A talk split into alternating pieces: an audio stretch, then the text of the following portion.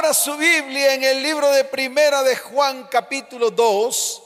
Vamos a leer el verso 4. Libro de Primera de Juan capítulo 2. El verso 4 dice de la siguiente manera.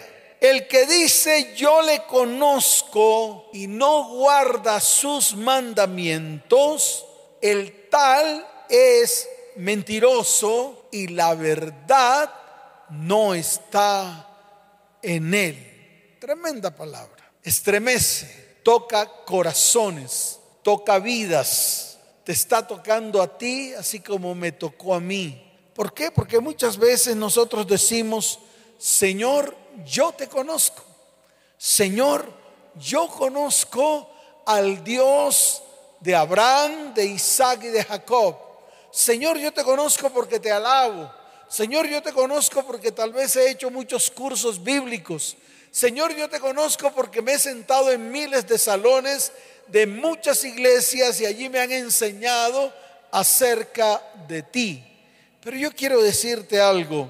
Hoy es el día en el cual Dios ha anhelado con todo su corazón mostrarse a su iglesia. Hoy es el día en el cual Dios se quiere mostrar a su iglesia. Él anhela que su iglesia le conozca, que su iglesia tenga tiempos con Él, tiempos de intimidad en su perfecta presencia. No que lo conozca con conocimiento humano, sino con conocimiento vivencial a través de la intimidad y de la comunión con Él. Esa es la manera como Dios quiere que su pueblo lo conozca. Por lo tanto, Dios es un Dios que se revela, que se muestra a su pueblo, así como se mostró a los antiguos. Por ejemplo, Él se mostró a Abraham de una manera particular, le habló al oído, se le mostró a través de una palabra, le dijo, sal de tu tierra y de tu parentela a la tierra que te mostraré. Abraham no le conocía, pero Dios le habló. Abraham no le conocía, pero Dios se le mostró, se le reveló. ¿Y qué hizo Abraham?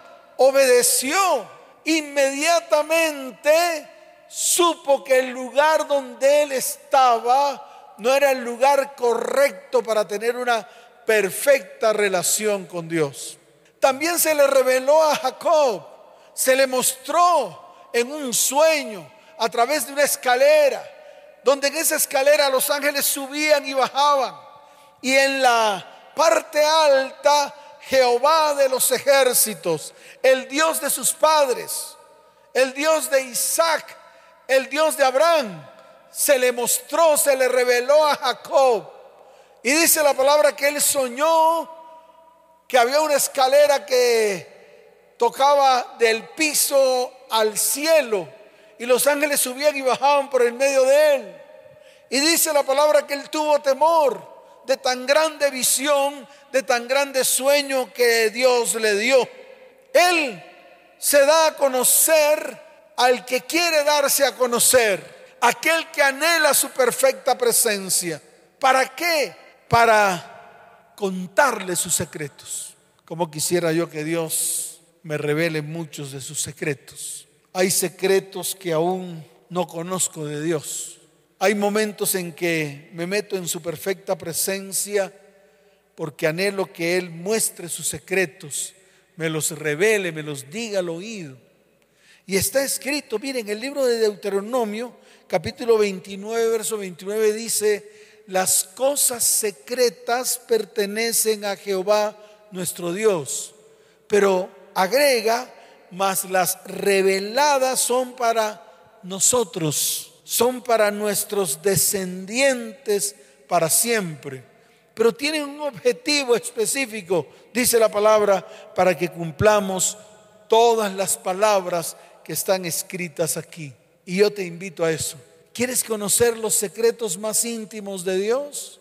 Entonces es el momento de entrar en perfecta comunión y en perfecta intimidad con Él. El problema es que existen dos tipos de creyentes y yo los quiero desmenuzar un poco para que usted mire en cuál de estos dos tipos de creyentes usted se encuentra. Hay dos tipos de creyentes, los que no conocen a Dios ni tampoco conocen de lo que Dios es capaz de hacer. Y hay otros creyentes los cuales viven de las experiencias pasadas. Hay muchos de los que están ahí que tal vez recuerdan su primer encuentro con Dios. Hay muchos de los que están allí que tal vez recuerdan ese primer amor, cuando Dios los tocó por primera vez, cuando tal vez estuvieron en una iglesia o tal vez estuvieron en un congreso de alabanza y Dios descendió sobre sus vidas y tocó sus vidas y fueron quebrantados y tuvieron esa experiencia maravillosa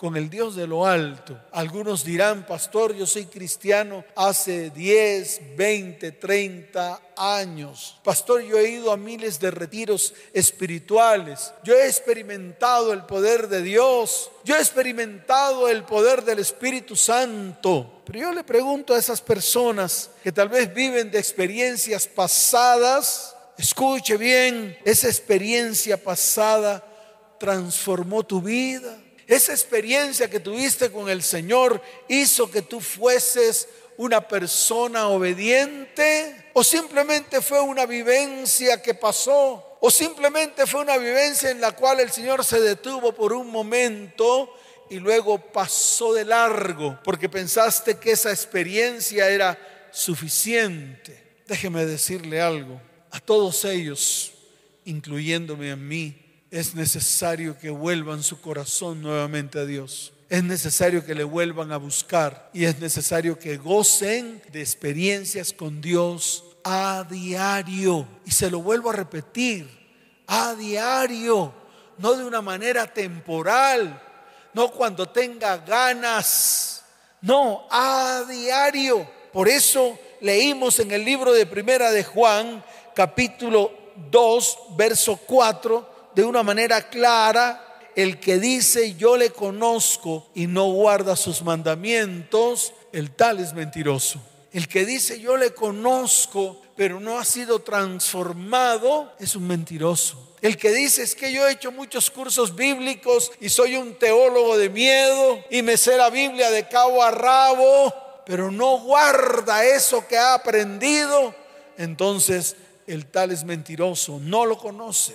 Y ese es el tiempo en el cual Dios se quiere acercar a ti para que tú le conozcas. Pero es necesario, escuche bien, preparar el corazón. Mire, me impacta una palabra que se encuentra en el libro de Gálatas, capítulo 4, desde el verso 8 hasta el verso 9. Yo quiero que usted abra su Biblia allí, en el libro de Gálatas, capítulo 4, desde el verso 8 hasta el verso 9. Esta es tal vez una amonestación, una exhortación que el apóstol Pablo le hace a los Gálatas. Y dice la palabra, ciertamente en otro tiempo no conociendo a Dios, servíais a los que por naturaleza no son dioses. Eso lo hacía yo. Antes de no conocer a Dios, pues obviamente yo servía a dioses ajenos. Hacía muchas cosas para tal vez simpatizar con los dioses ajenos. Yo recuerdo que hasta practicaba brujería y hechicería. Yo recuerdo hasta que derramaba incienso sobre esos dioses ajenos. Es más, me postraba ante ellos para orar. Yo me acuerdo. ¿Por qué? Porque precisamente se cumplía lo que el mismo apóstol Pablo le dijo a los Gálatas. Ciertamente en otro tiempo, no conociendo a Dios, servíais a los que por naturaleza no son dioses. Pero mira dónde llega la exhortación, porque yo creo que Dios con esta palabra le quiere hablar a su iglesia de una manera clara. Dice la palabra del Señor, mas ahora conociendo a Dios, y ahí hay una coma, dice, más bien siendo conocidos por Dios. Qué tremendo. Desde el vientre de nuestra madre Dios nos conoció. Desde el vientre de nuestra madre Dios nos apartó. Desde el vientre de nuestra madre nosotros somos escogidos por Él desde incluso antes de la creación del mundo, dice la palabra. Entonces, aquí está claro, dice, más ahora conociendo a Dios, o más bien siendo conocidos por Dios, ¿cómo es que os volvéis de nuevo a los débiles y pobres rudimentos a los cuales os queréis volver a esclavizar. Este es un llamado de atención para la iglesia.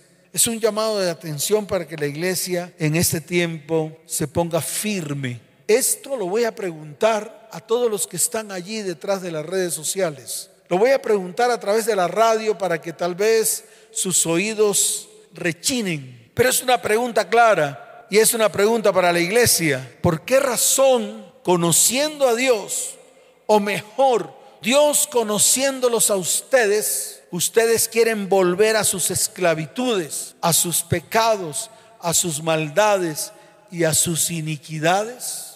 ¿Cuál es la razón por la cual somos impulsados a volver al vómito? ¿Cuál es la razón por la cual nos convertimos en cerdos que nos remolcamos en medio del cieno después de haber estado limpios? Y es claro, de pronto esto ofende, pero está escrito en la palabra. Todo lo que yo he dicho, no lo he dicho de mi propia boca, lo he dicho porque está escrito en la palabra. Y la misma palabra lo dice. Muchas veces parecemos cerdos que nos revolcamos en medio del cieno después de estar lavados, después de estar limpios. Y es la pregunta para la iglesia de una manera muy clara y muy concreta. Después de conocer a Dios, o más bien después de que Dios nos conoce, ¿cómo es que volvamos nuevamente a nuestros rudimentos antiguos? ¿Cómo es que nos volvemos nuevamente al pecado,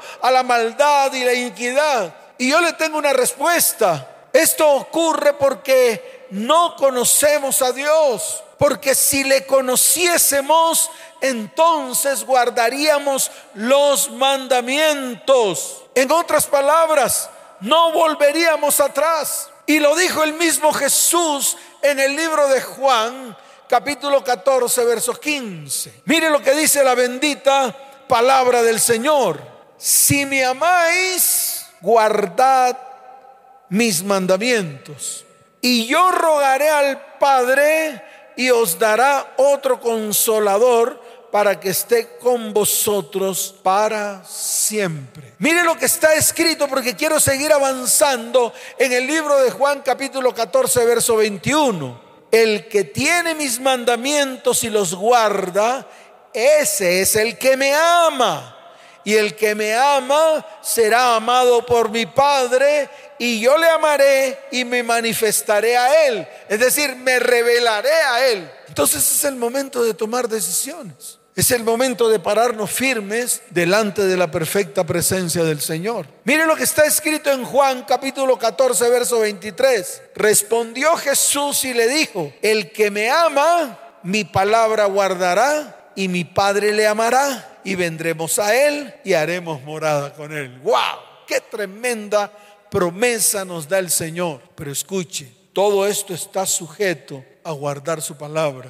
Todo esto está sujeto a obedecer su bendita palabra. Y es allí donde yo quiero llevarte. Allí a que guardes su palabra, a que seas obediente. La obediencia trae bendición. La obediencia trae que los cielos se abran sobre tu vida, sobre tu casa, sobre tu hogar y sobre tu familia. Por eso, si hay algo que estás haciendo en desobediencia, detente, para, detente porque estos son los tiempos en los cuales, y vuelvo y lo repito, Dios se quiere acercar a su pueblo. Ahora, les voy a narrar algo que ocurrió con el apóstol Pablo en el libro de Hechos de los Apóstoles, capítulo 17. Yo quiero que por un momento todos los que están allí detrás de la transmisión, detrás de la radio, detrás del internet, lea conmigo lo que está escrito en el libro de Hechos de los Apóstoles, capítulo 17, desde el verso 16 en adelante. Ahí está la palabra. Y yo quiero que esta palabra le quede clara a la gente. Quiero que lo entienda, porque aquí ocurrió algo muy semejante a lo que está ocurriendo con la iglesia actual. El apóstol Pablo, cuando estuvo en Atenas, le ocurrió algo muy particular. Atenas, escuche bien porque usted tiene que conocer la historia, era el centro intelectual del mundo antiguo. Era la ciudad de Aristóteles, la ciudad de Platón, la ciudad de Sócrates. ¡Wow! Tremendo.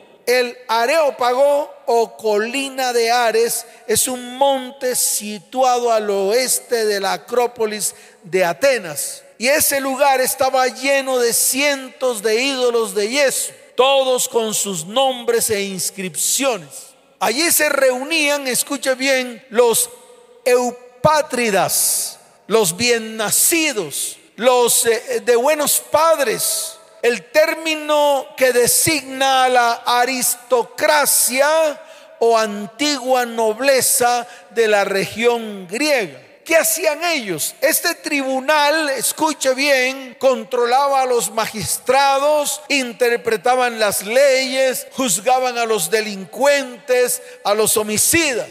Tenían poder, eran considerados sabios, de buena familia, bien vestidos, elegantes, bonitos, inteligentes. Pablo, sin embargo, porque es importante que usted lo entienda, Pablo estaba esperando en Atenas y se le irritó el espíritu en su interior al contemplar que la ciudad estaba llena de ídolos. Por consiguiente se puso a razonar en la sinagoga con los judíos y con otras personas que estaban allí adorando a Dios. Y todos los días en la plaza de mercado también lo hacía por casualidad con los que se hallaban allí. Y su discusión era la misma. ¿Por qué razón usaban imágenes de yeso, imágenes de acera y los adoraban y los colocaban como insignes de sus dioses? Y ese era tal vez el disgusto que había en su corazón. Eso tal vez era como esa irritación de espíritu que había en Pablo. Y escuche bien, porque es importante, ciertos individuos filósofos entablaban conversación polémica con él. Y algunos decían, ¿qué es lo que este charlatán quiere contar? Otros decían, parece que es publicador de deidades extranjeras. Esto se debió escuche bien, a que declaraba las buenas nuevas de Jesús y hablaba de la resurrección de Jesús. Wow, estaba hablando de mi Señor, estaba hablando de tu Señor. Ahí estaba Pablo tal vez predicando la palabra. Ahí estaba Pablo tal vez lleno del Espíritu Santo, predicándole a estos inconversos para que de una manera u otra se convirtieran al Señor. Pero ocurrió algo tremendo aquí. Dice la palabra que algunos de ellos que se preguntaban todas estas cantidad de cosas, se apoderaron de Pablo y lo condujeron al Areópago y dijeron, ¿podemos llegar a saber qué es esta nueva enseñanza que hablas? Entonces Pablo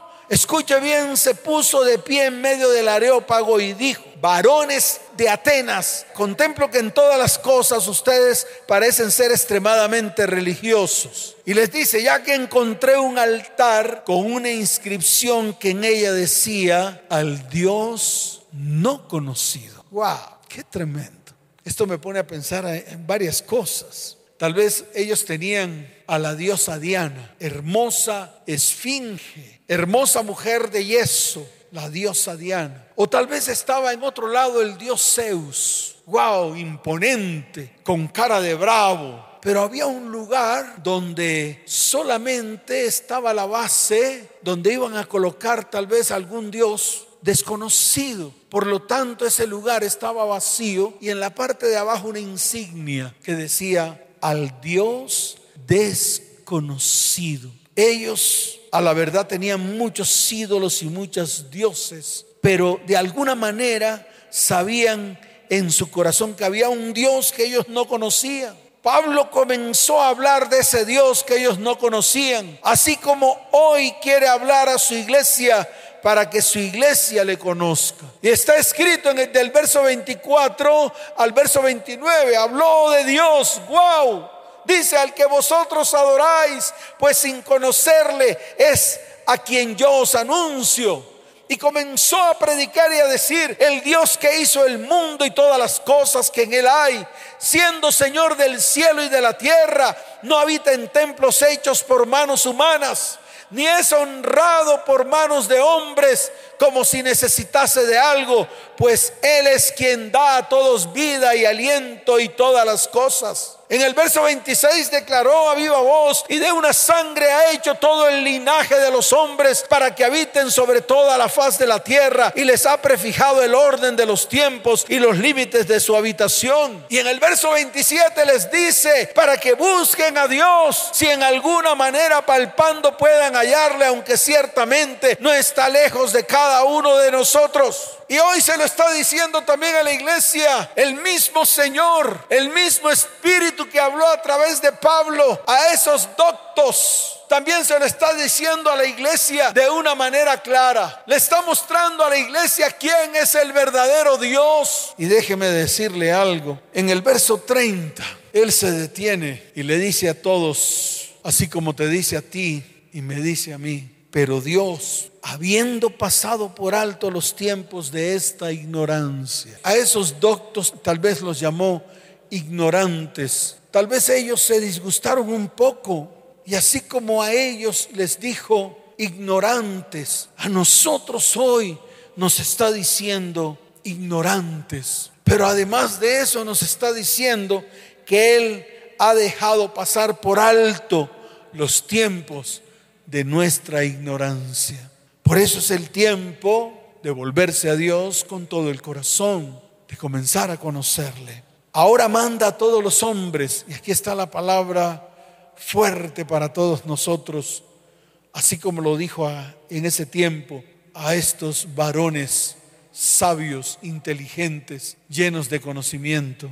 Manda a todos los hombres en todo lugar que se arrepientan y en el verso 31 dijo, por cuanto ha establecido un día en el cual juzgará al mundo con justicia, por aquel varón a quien designó, dando fe a todos con haberle levantado de los muertos. ¡Guau! ¡Qué tremenda palabra! Qué tremenda palabra porque ahora Él nos ha mandado a todos nosotros, independientemente de lo que seamos, independientemente de nuestras situaciones y de nuestras circunstancias, independientemente de nuestra raza u origen, nos está mandando a arrepentirnos. Y yo le quiero decir a la iglesia algo. Esto no es una sugerencia. Esto no es un consejo. Este no es una prédica más. No. Dios manda a todos a que se arrepientan. Es una palabra que viene directamente de Dios. Eso es lo que Dios está hablando. Yo mando que se arrepientan. Yo mando a que cambien de opinión acerca del pecado. Yo mando a que se alejen del pecado. Yo mando a que se vuelvan a mí. Yo mando a que dejen de confiar en nosotros mismos o en ustedes mismos y confíen en mí. Por eso cuando verdaderamente te arrepientes, naces de nuevo por el poder de Dios. Entonces iglesia, Dios está hablando claro. Él habló de Cristo habló de su muerte, habló de su resurrección, habló del derramamiento de su sangre, porque ciertamente Cristo vino a este mundo para salvarnos del pecado, de la muerte, de la enfermedad, del infierno. Llegó a propósito a morir en la cruz del Calvario para pagar el castigo por nuestros pecados. Él vino a derramar, escuche bien, hasta la última gota de su preciosa sangre en la cruz, para que nuestros pecados pudieran ser lavados a la vista de Dios. Y resucitó físicamente de carne y hueso de los muertos. Él está vivo y está a la diestra del Padre en otra dimensión, intercediendo por ti y por mí. Tenemos un Dios grande y un Dios maravilloso. Por eso cuando venimos a Cristo por fe, nacemos de nuevo, entramos en una nueva vida con Cristo. La Biblia lo dice en el libro de Segunda de Corintios, capítulo 5, verso 17. Si alguno está en Cristo, nueva criatura es. Las cosas viejas pasaron. He aquí, todas son hechas nuevas. Iglesia, el Señor te está hablando de una manera directa. Tienes que comenzar a conocer a Dios. Por eso quiero que te coloques en pie. Quiero que allí donde estés inclines tu rostro. Quiero que hoy asumas tu responsabilidad quiero que hoy tomes una decisión verdadera y firme. Arrepiéntete, cambia de parecer, cambia de manera de pensar. No pienses como el mundo piensa, no pienses como piensan los hombres del mundo. Comienza a pensar como Dios piensa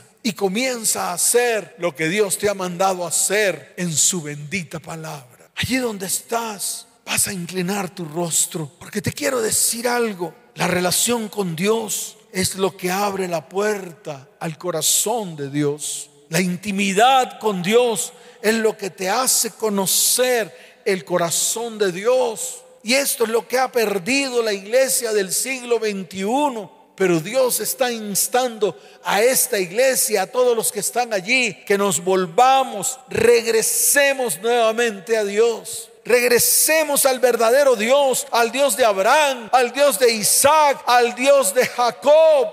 Dios por eso se le reveló a ellos, se le mostró a Abraham a través de una palabra para que Abraham lo obedeciese. Se le mostró a Jacob a través de un sueño para que Jacob le conociese y le dio promesas grandes, así como Dios te ha dado promesas a ti y a mí. Y hoy es el día en el cual allí, con el rostro inclinado, vas a clamar y vas a decirle, Señor, acuérdate de las promesas que me has dado. Acuérdate de las promesas que le has dado a tu iglesia, amado Padre.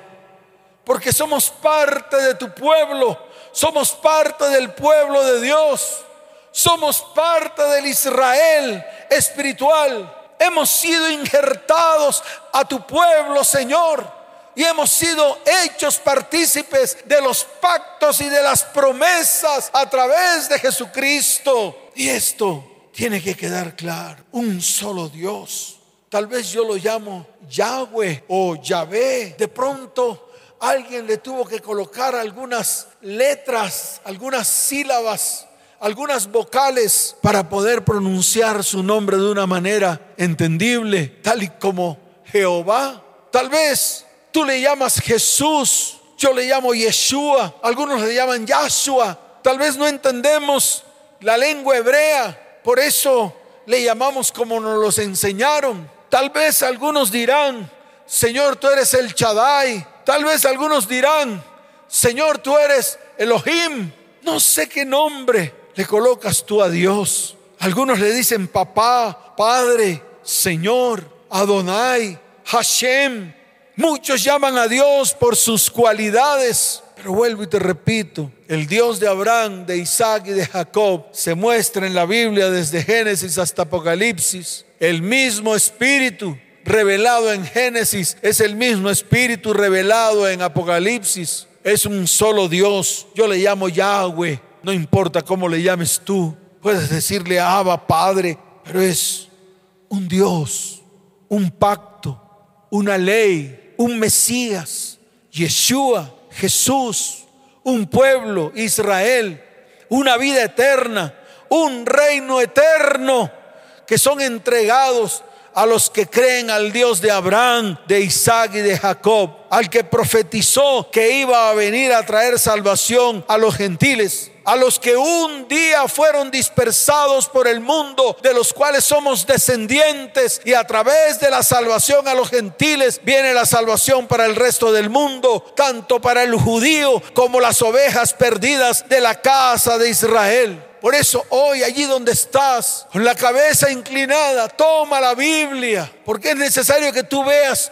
un par de promesas que Dios nos entrega hoy sí a su pueblo, a su iglesia, a los gentiles, a los que fueron dispersos por el mundo y de allí nacimos nosotros. En la Biblia está escrito en el libro de Deuteronomio, capítulo 33, desde el verso 13 hasta el verso 17. Y yo quiero que te apropies de esta palabra. Libro de Deuteronomio, capítulo 33, desde el verso 13 hasta el verso 17, dice, bendita de Jehová sea tu tierra. Bendita de Jehová sea tu tierra. Te lo está diciendo a ti, iglesia. Me lo está diciendo a mí como parte de su pueblo. Bendita de Jehová sea tu tierra, con lo mejor de los cielos, con el rocío, con el abismo que está abajo, con los más escogidos frutos del sol, con el rico producto de la luna, con el fruto más fino de los montes antiguos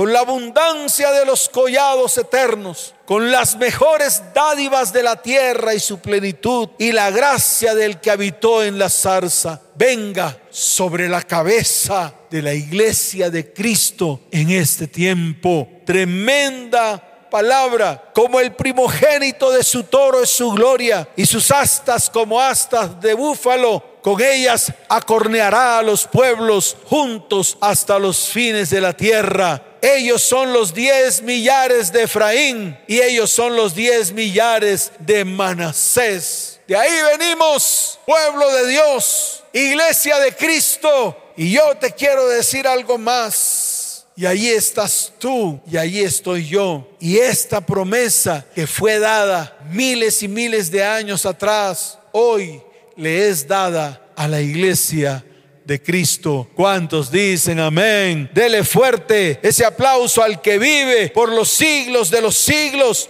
Fuerte ese aplauso al Señor. Y la otra palabra para ti para mí, para terminar, está en Génesis capítulo 49, desde el verso 22 hasta el verso 26. Mire lo que está escrito en la bendita palabra del Señor. Génesis 49, desde el verso 22 hasta el verso 26, dice, rama fructífera es mi iglesia.